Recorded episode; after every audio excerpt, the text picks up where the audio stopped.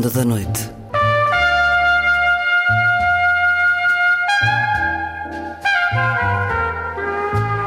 Com Luís Caetano.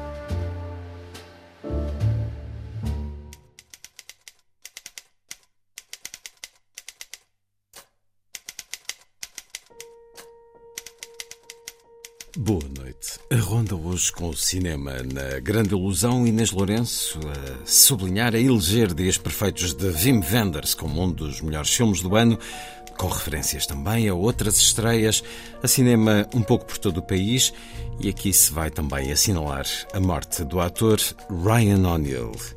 Também às quartas-feiras o Lilliput de Sandy Gageiro, que hoje nos fala de booktokers, os jovens leitores que se dividem entre os livros e as redes sociais. Na Vida Breve, a poesia de Hélia Correia, um quarto em Edimburgo, para escutar na voz da autora. E é de Edimburgo o historiador Neil Atcherson, autor de O Mar Negro, de Péricles a Putin Livro que nos fala desta orla gigantesca onde muito da história do mundo vai tendo lugar, uma obra com esse deambular por séculos de história e a clássica tradição do livro de viagens, o autor a percorrer as tantas e diferentes realidades sociais dos países em volta do Mar Negro. Livro com a chancela Relógio d'Água, sobre ele vou conversar com o editor Francisco Val. Vai ser assim a ronda.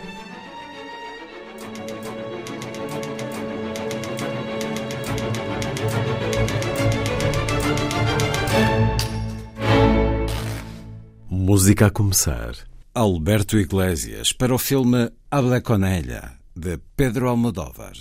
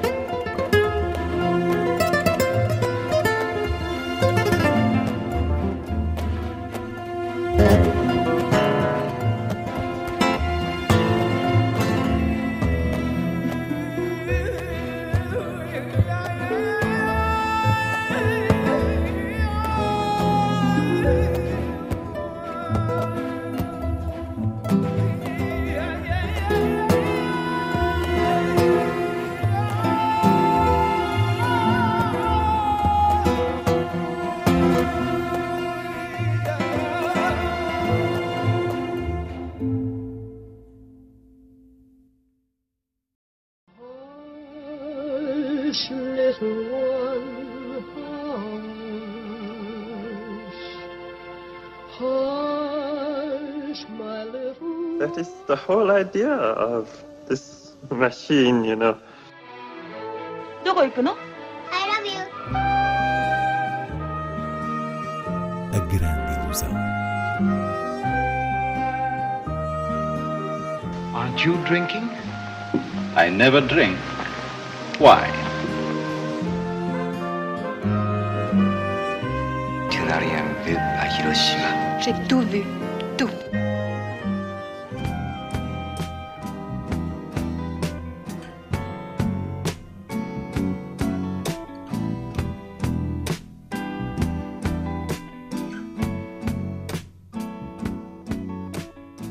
Dias Perfeitos, de Wim Wenders, é a estreia em destaque na Grande Ilusão.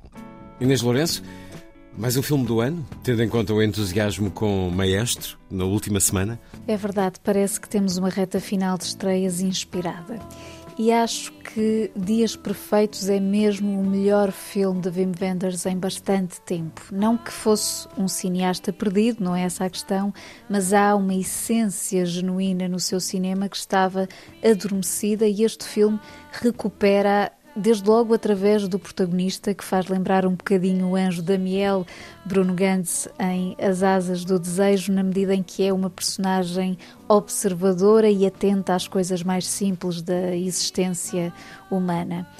Ora, Dias Perfeitos passa-se em Tóquio, onde Wim Wenders já tinha filmado Tóquio Ga no rasto de Ozu, e aqui segue-se literalmente a rotina diária de um funcionário de limpezas de casas de banho públicas que parece contentar-se com essa vida modesta, sendo um trabalhador exemplar que leva muito a sério aquilo que faz e no resto do tempo alimenta a sua paixão pela literatura, pela fotografia, em específico de árvores, e pela música que ele ouve no carro, em cassetes, quando sai de manhã. A certa altura percebemos mesmo que hum, nem sequer sabe o que é o Spotify. Portanto, uma figura solitária, discretamente afável, capaz de apreciar a maravilha dos pequenos fenómenos à sua volta e alguém que vai tendo encontros inesperados, mais ou menos fugazes,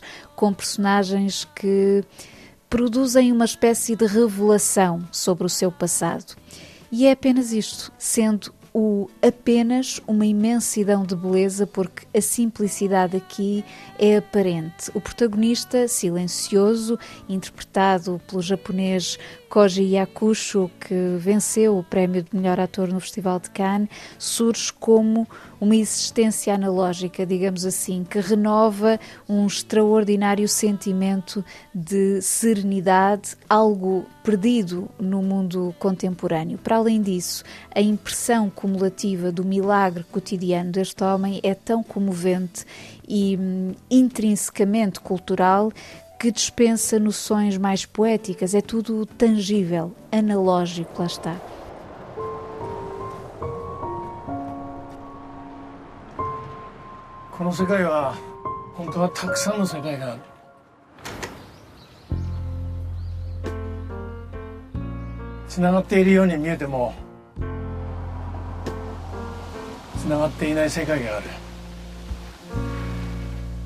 Just a perfect day. Drink sangria in the park. And then later, when it gets dark, we go home.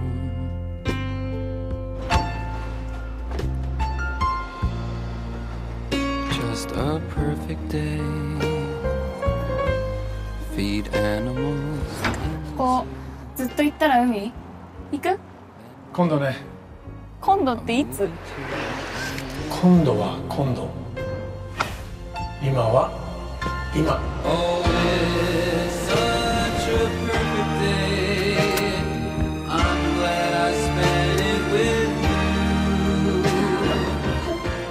兄さん久しぶり。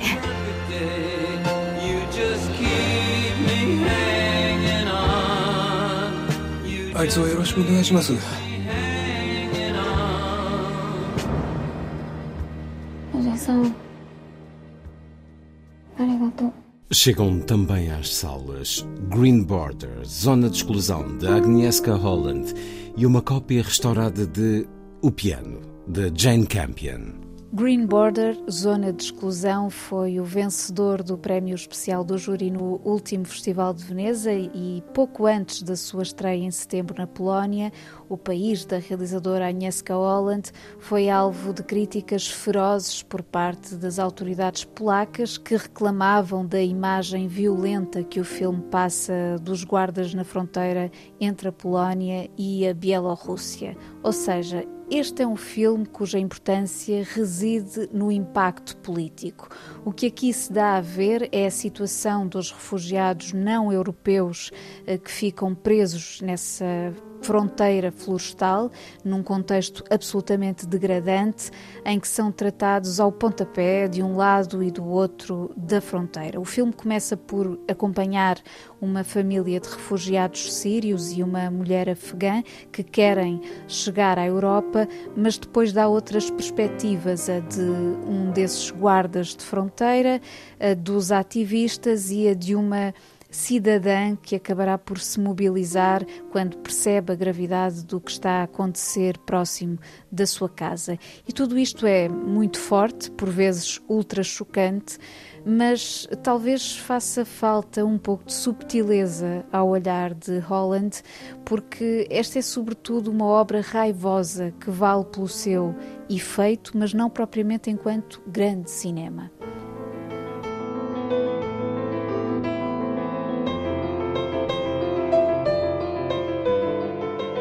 Já o piano está de regresso às salas, numa cópia restaurada 4K, a assinalar os 30 anos desde que é um dos títulos mais marcantes do percurso de Jane Campion. Valeu-lhe um Oscar pelo argumento e outro à atriz, Holly Hunter, aqui intérprete de uma mulher muda que no século XIX viaja até à Nova Zelândia para um casamento arranjado e que, através da existência de um piano, irá aproximar-se perigosamente de outro homem. Um filme magnífico com banda sonora de Michael Nyman.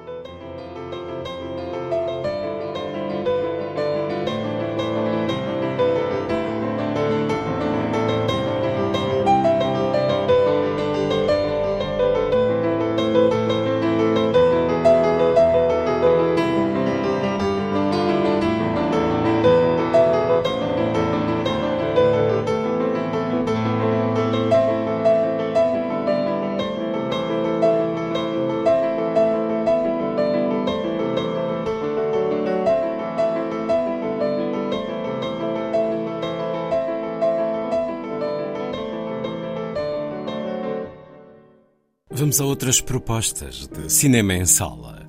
Em Famalicão, o Cineclube de Joane propõe no próximo dia 21 um belo filme georgiano, O que Vemos Quando Olhamos para o Céu, de Alexandre Koberitz, excelente estreia do ano passado que conta uma história de amor na cidade de Kutaisi e já depois do Natal, no dia 28, o Cineclube programa uma das grandes descobertas cinéfilas deste ano, o filme A Lua Ascendeu, restaurante japonês aqui no Yotanaka, que é certamente uma boa maneira de terminar 2023.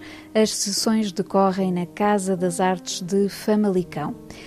Passando para Lisboa, a produtora Terra Trem celebra os seus 15 anos de existência com um ciclo de cinema na Casa Comum, Bairro Alto, a começar nesta quinta-feira, com extensão até janeiro. Naturalmente, um ciclo que exibe obras produzidas pela Terra Trem e estão programadas 61 sessões. Ainda em Lisboa, atenção ao ciclo Kubrickiano de Olhos Bem Abertos, organizado pelo Cinema Fernando Lopes, a partir do dia 21 e até 10 de janeiro. É uma mostra que dá oportunidade aos espectadores que deixaram escapar bons e muito bons filmes como As Bestas de Rodrigo Sorogoyen, Iho de Jerzy Skolimowski, a animação Os Demónios do Meu Avô de Nuno Beato, Saint-Omer de Alice Diop, entre vários outros. Títulos que podem ter passado despercebidos e que importa realmente descobrir da colheita deste ano de estreias. Finalmente, vale a pena lembrar que esta é também uma época familiar e as sessões da Cinemateca Júnior são das melhores propostas nesse sentido. Este sábado há Dumbo, da Disney, no dia 23 passa Arthur Christmas e no dia 30 exibe-se Fantasia, também um dos clássicos maiores da Disney. Terminamos hoje com a memória de Ryan O'Neill, o ator norte-americano falecido no final da última semana, aos 82 anos. No cinema, Ryan O'Neill começou por ser a estrela de Love Story, o sucesso de Arthur Hiller de 1970, que aliás o retirou do domínio da televisão a sua primeira casa e lhe abriu as portas para chegar às mãos de realizadores maiores. Estou a falar de Peter Bogdanovich, com quem fez, por exemplo, nesses anos 70 a comédia que se passa Doutor, ao lado de Barbara Streisand e Lua de Papel, mas também o realizador Walter Hill, que o dirigiu em O Profissional, sendo Barry Lyndon, o filme de Stanley Kubrick que provavelmente deixa a marca mais forte na memória. E de facto, este período correspondente à nova Hollywood, de que Ryan O'Neill nunca foi um rosto definidor, é, ironicamente, o mais importante da sua carreira, que depois foi perdendo quase toda a expressão. Para guardar a sua memória, vamos ficar com o tema musical de Barry Lyndon, a famosíssima Sarabande de Handel.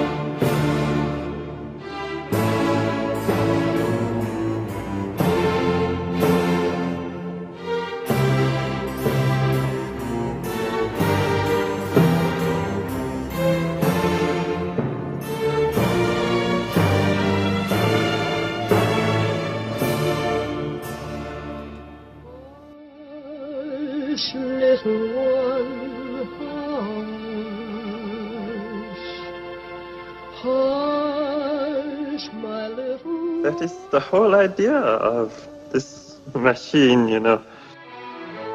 どこ行くの I love you. A grande ilusão. Aren't you drinking? I never drink. Why? Tu n'as rien vu à Hiroshima. J'ai tout vu.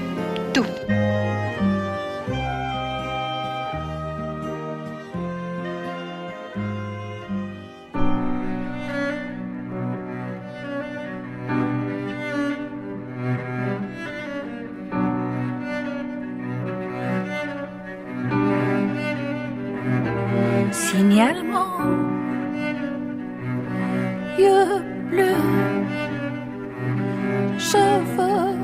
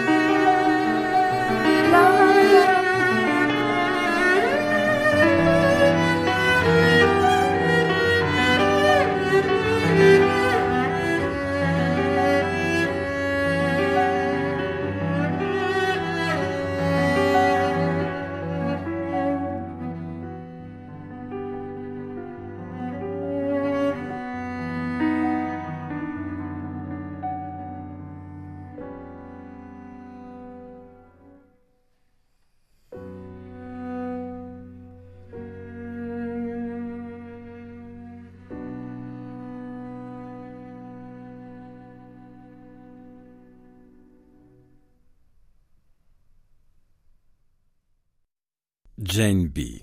Serge Gainsbourg, a partir do prelúdio número 4 de Chopin, num arranjo para violoncelo e piano, com a voz de Jeanne Birkin, o violoncelo de Camille Thomas e o piano de Julien Brocal.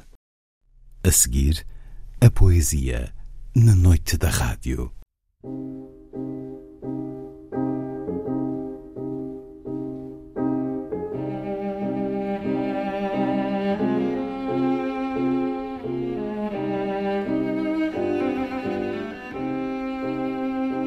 A vida breve.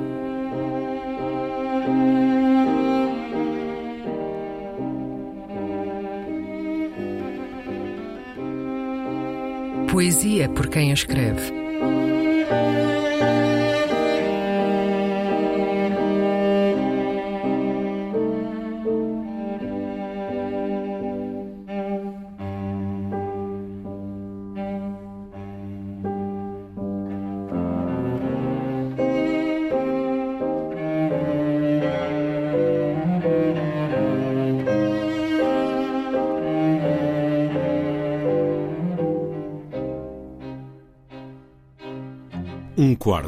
Em Edimburgo.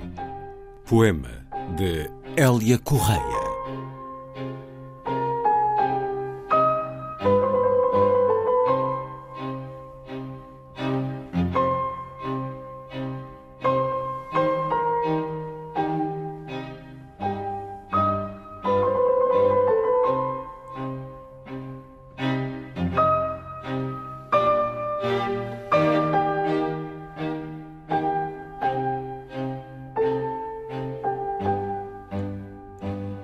Certamente acabaria por arder se ficasse mais tempo enovelada no banco da janela.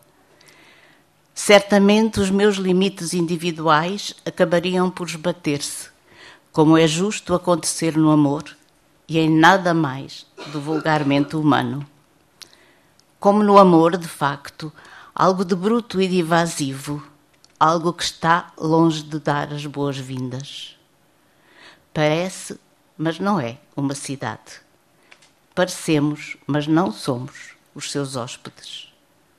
Pode ouvir-se o trabalho das aranhas, como não se ouve em mais lugar algum. E, no entanto, não nos prevenimos, viciados como estamos, embalados pelo desfile da noite, pelas máscaras da noite.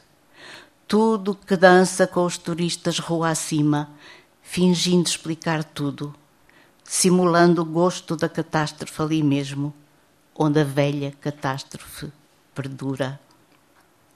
É realmente necessário um esforço que rebenta as cadeias, que nos traga para a superfície da respiração. É necessário que juntemos todos os pedaços do corpo e, como no amor, nos arranquemos a muito custo dos lugares do perigo, a minutos de ardermos a minutos de o turno da manhã levar as cinzas.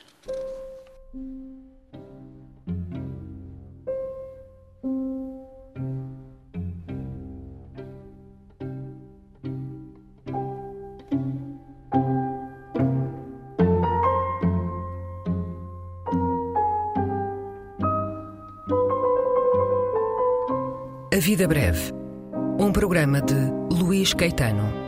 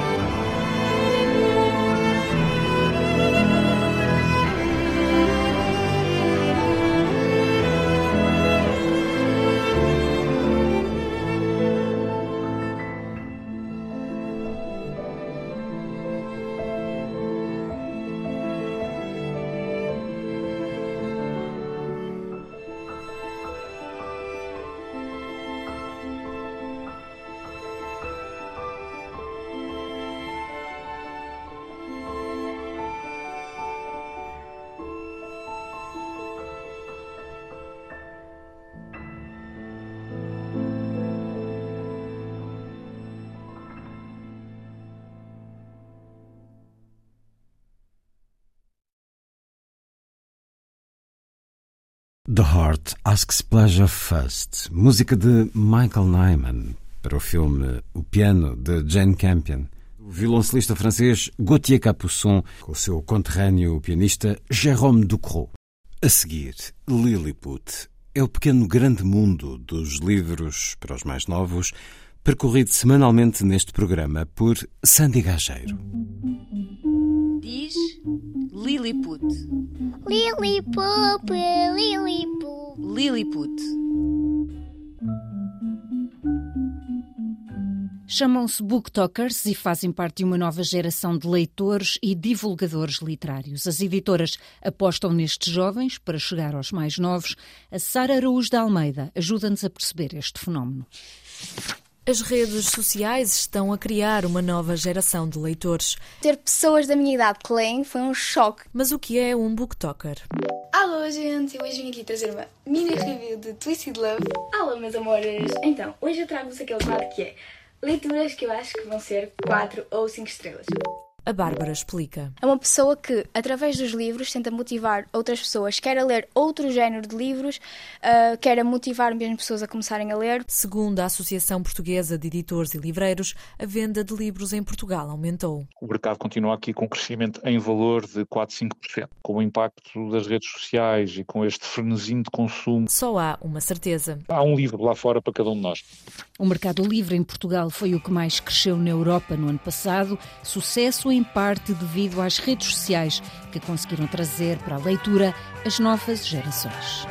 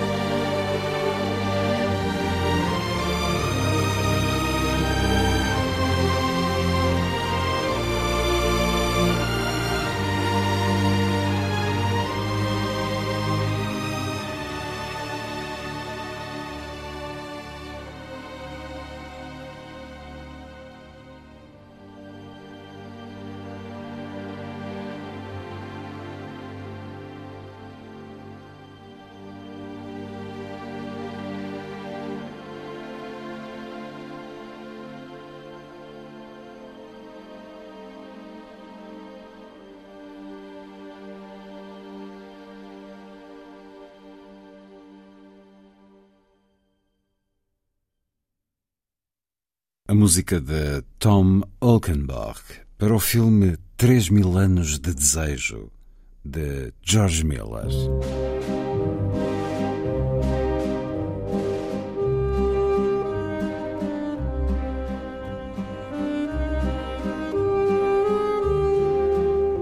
Última edição.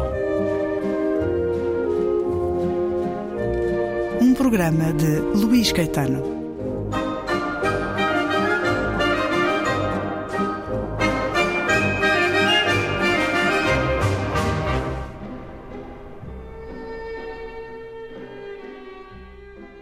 No mapa, o Mar Negro parece-se com uma lagoa em forma de rim ligada aos oceanos exteriores pelo afilado canal do Bósforo e pelos Dardanelos.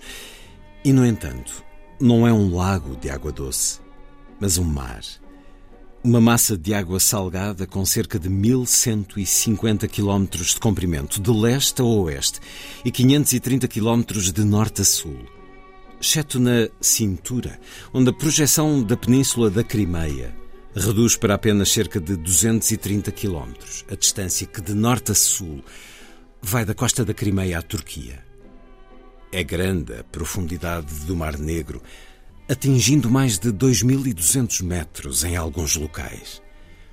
Mas há uma extensa plataforma continental pouco profunda no canto noroeste, ao longo do trecho de costa que se estende em curva de oeste para norte, desde o delta do Danúbio, na Roménia, até à Crimeia. Com menos de 100 metros de profundidade, esta plataforma tem funcionado como área de reprodução de muitas das espécies de peixe destas águas. Percorrendo o perímetro do mar no sentido dos ponteiros do relógio a partir do Bósforo, vê-se que as regiões litorais da Bulgária, da Roménia e de grande parte da Ucrânia são baixas. A seguir, surgem-nos as imponentes falésias das montanhas da Crimeia. O litoral leste e sul, Abcásia, Geórgia e Turquia, é predominantemente montanhoso, ora marginado por uma orla costeira plana e estreita, ora formado, como sucede no nordeste turco, por cristas e desfiladeiros recobertos de floresta que se precipitam em acentuado declive até ao mar. Mas são os rios o que verdadeiramente domina o Mar Negro. Apesar de o Mediterrâneo ser bem maior, desaguam nele apenas três grandes rios: o Ródano, o Nilo e o Pó. No Mar Negro, desaguam cinco: o Kuban, o Don, o Dnipro, o Dniestre e, principalmente, o Danúbio, cuja bacia hidrográfica atravessa toda a Europa Oriental e Central até quase às fronteiras da França. Estes rios, fonte de tanta vida, são os responsáveis pela extinção da vida ao longo de dezenas de milhares de anos nas profundezas do Mar Negro. A irrupção de matéria orgânica dos rios cedeu a capacidade das bactérias da água do mar, que, por norma, a deveriam decompor. Estas alimentam-se oxidando os nutrientes, utilizando para isso o oxigênio dissolvido normalmente presente na água do mar. Mas quando a matéria orgânica entrada é de tal grandeza que faz esgotar o oxigênio dissolvido, as bactérias recorrem a outro processo bioquímico vão buscar o oxigênio aos iões de sulfato que estão na composição da água do mar, gerando nesse processo um gás residual, sulfureto de hidrogênio. Trata-se de uma das substâncias mais letais do mundo natural, geralmente suficiente, se respirado, para matar um ser humano. Os trabalhadores das explorações de petróleo sabem-no e por isso temem estão sempre alerta para o seu fétido cheiro a ovos podres, pondo-se em fuga mal o sentem. E com razão. O sulfureto de hidrogênio distrai quase de imediato o olfato, de tal modo que após o primeiro sinal é impossível a pessoa perceber se continua a inalá-lo. O Mar Negro é o maior receptáculo de sulfureto de hidrogênio do mundo. Não existe vida abaixo de uma profundidade que varia entre os 150 e os 200 metros. E é um certo com muito de geografia e de ciência, mas há muito mais neste livro. Há essencialmente história, histórias, uma observação social e política. No livro O Mar Negro, de Pericles a Putin, livro de Neil Asherson, escocês de Edimburgo, arqueólogo, historiador e, enfim, jornalista dentro destas competências. Um homem nascido em 1932, O Mar Negro de Neil Asherson, livro muito premiado a quando da sua publicação há alguns anos.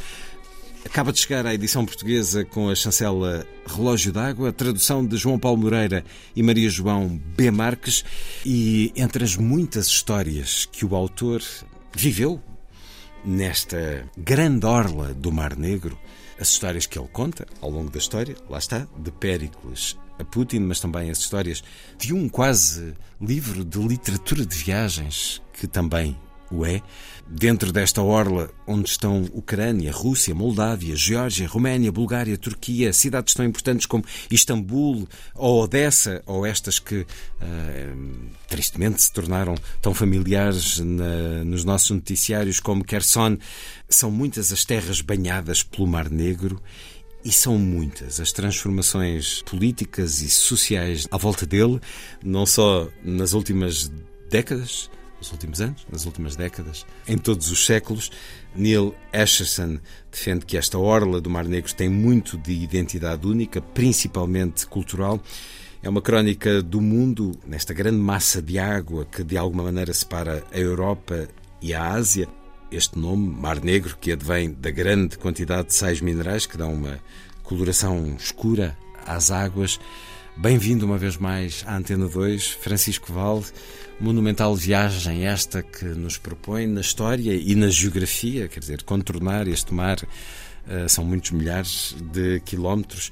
É um livro para confirmar aquilo que este último ano e meio nos sublinhou de que o mundo deve estar atento ao que se passa aqui, ao que se passa nesta orla do Mar Negro, porque hum, o que se passa aqui reverbera para o resto do planeta. Sim, é, é, é, isso, aliás, o autor, o Neil Ashton, que é um, de certo modo, um continuador do, do um historiador, portanto, muito competente e é capaz de abarcar diversos, sim, mais diversos muito aspectos. abrangente na sim, forma sim, como pensa. Aspectos. É, mas este livro aborda aspectos antropológicos, arqueológicos, literários, literários, a poesia, tudo. E ele, num, num, num prefácio que fez para o livro em 2015, ou seja, já depois da, da, invasão da Crimeia e Donbass, ele diz que é impossível compreender a relação entre a Rússia e o Ocidente, e a Europa em particular, sem, uh, sem, sem, sem perceber o que se passa à volta dessa região, que é uma região fértil em termos históricos, não é só o mar em si, que começou por ser estudado, curiosamente, por um jovem italiano em 1680, um tal Luigi Marchil, pronto, que viu que havia duas correntes, uma que de facto que era, eram relativamente conhecidas, mas ele, digamos, em, em pé num, num, pequeno navio lançou uma sonda com umas garrafas espaçadas ao longo da linha com alguns pesos e descobriu que havia de facto uma corrente que fluía do Mar Negro para o Mediterrâneo, mas que havia uma corrente mais profunda e muitíssimo mais forte que vinha do Mediterrâneo para, para o Mar Negro e a partir daí começou a ser, um, a, a ser estudado o Mar Negro de uma maneira como poucos mais têm sido estudados, até porque, do ponto de vista estratégico, militar, é de uma, de uma enorme relevância, dados os países que já referiu que o rodeiam, desde a Turquia, a Roménia, a Grécia, a Geórgia, a Moldávia. É a Rússia e a Ucrânia. A Rússia e a Ucrânia, né? agora principalmente a Federação Rússia e Ucrânia principalmente dão nas vistas nestes últimos anos. Mas, eh, historicamente, foi eh, e a Crimeia, digamos, eh, digamos pode servir de, de, referência para isso, foi ocupado pelos mais diversos sim. povos. É? Dos gregos antigos aos persas, dos sim, vikings. Sim, quer dizer, digamos, mesmo em relação à Crimeia, fala-se agora que a Crimeia foi, foi russa, ou que foi isto e foi aquilo. Ela foi dos, Foi muito mais é, antes Foi disso. dos citas, dos tártaros, durante, para falar só de dois povos que estiveram lá durante, durante séculos, digamos, não é?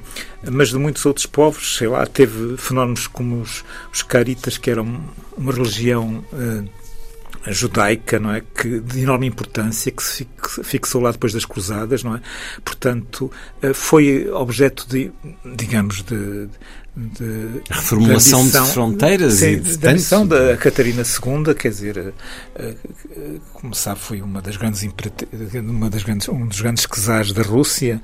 Uh, embora não tivesse uh, relação direta com Pedro Grande, ela casou com um sobrinho do, do Pedro Grande, ela foi descoberta pela filha do, por uma das filhas do Pedro Grande, a Elizabeth, não é? que foi buscar a uma pequena, pequena nobreza alemã, não é?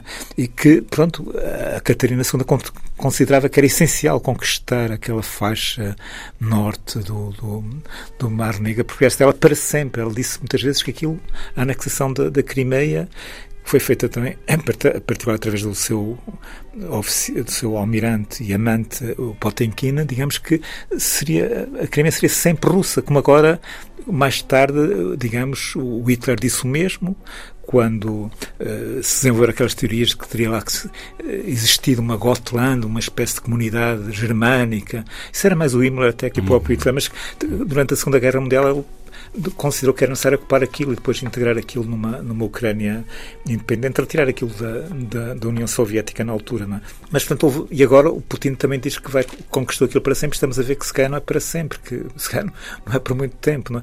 Porque, eh, em particular, a Crimeia, digamos, já para não falar depois toda a orla, digamos, do, do Mar Negro, mas a Crimeia ele diz aí assim uma coisa que eu fiquei surpreendido. Nunca estive lá na Crimeia, mas ele diz que aquilo tem uma atração erótica, aquela terra, digamos, é tão tão tão bela, tão rude, tão diversificada, tão aqueles contrastes entre as montanhas que desabam abruptamente sobre o mar e aquelas praias da Crimeia, desde Alta até, até outras menos conhecidas, não é? Digamos, faz daquele território qualquer coisa que quem o vê ambiciona ter, digamos. É, é Bom, por isso que ele diz que a, a Crimeia... visitar quando é, for possível. É, ele diz que a Crimeia não... É, por, isso, por isso mesmo não é, não é de ninguém, quer dizer, devia ser de todos e não é de ninguém, devia ser uma espécie de região livre de acesso para todos aqueles que a quisessem conhecer, não é? Pronto, é essa, é essa um bocado a tese, a tese dele. Ele tem um certo distanciamento em relação às questões políticas mais imediatas, não é? Como historiador que é, embora uh, seja muito crítico em relação à atuação da,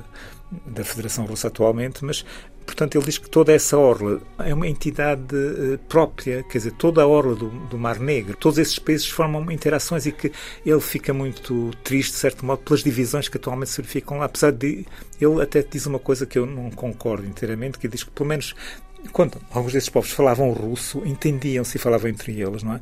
E que o facto de agora cada um deles ter a sua língua própria e defender ao trans, digamos, faz com que, de facto, aquela comunicação entre, entre os habitantes da Turquia, da, da Roménia, da Grécia, da, da Geórgia, da Moldávia, seja muito menor do que já foi alguma vez.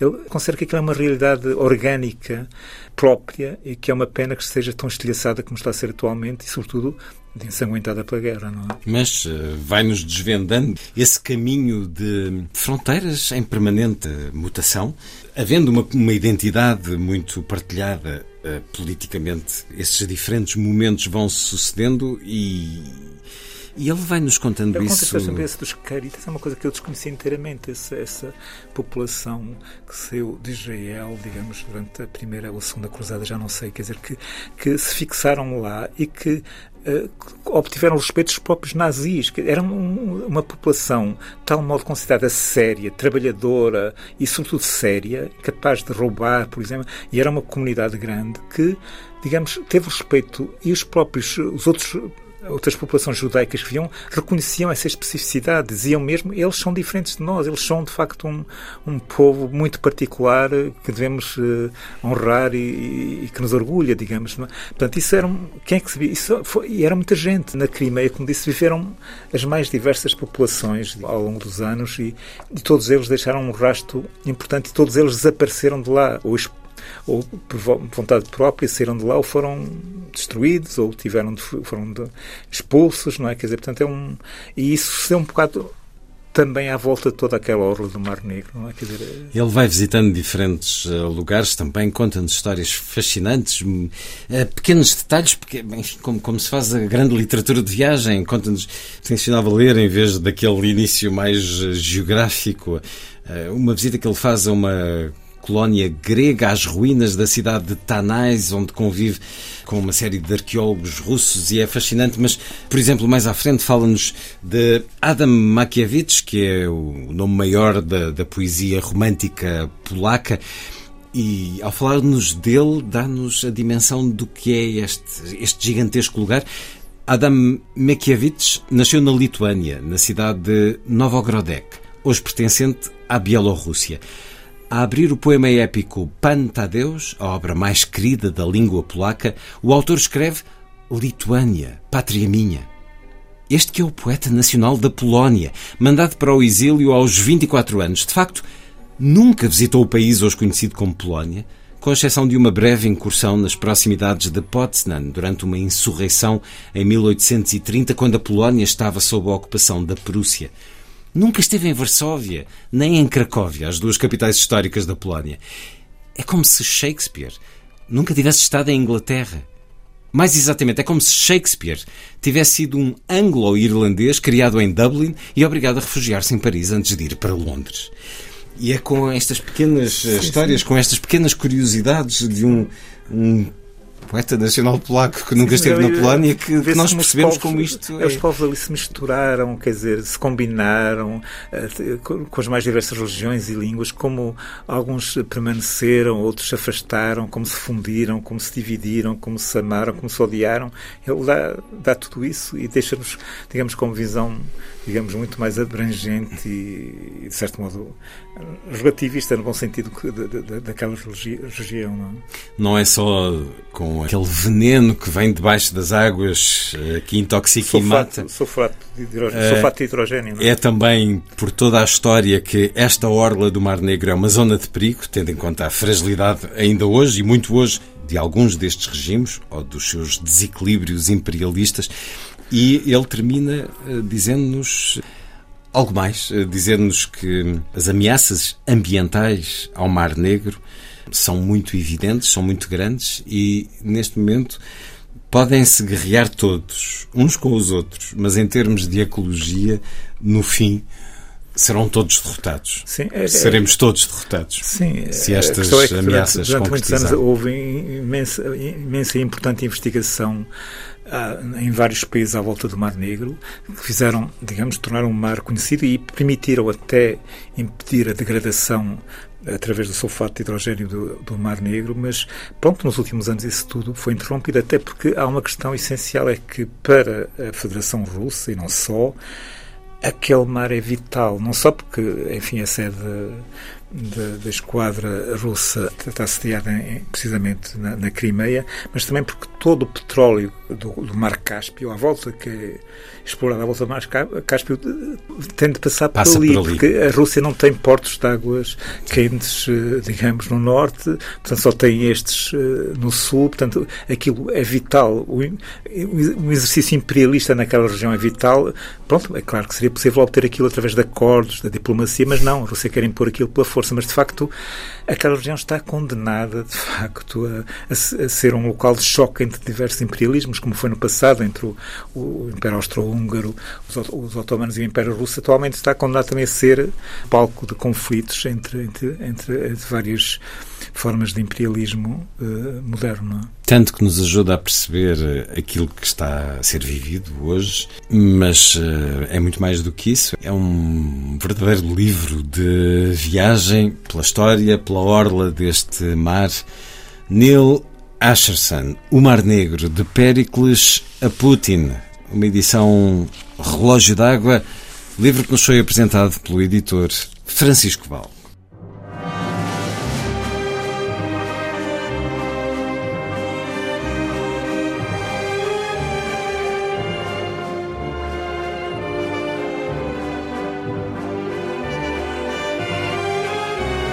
Última edição.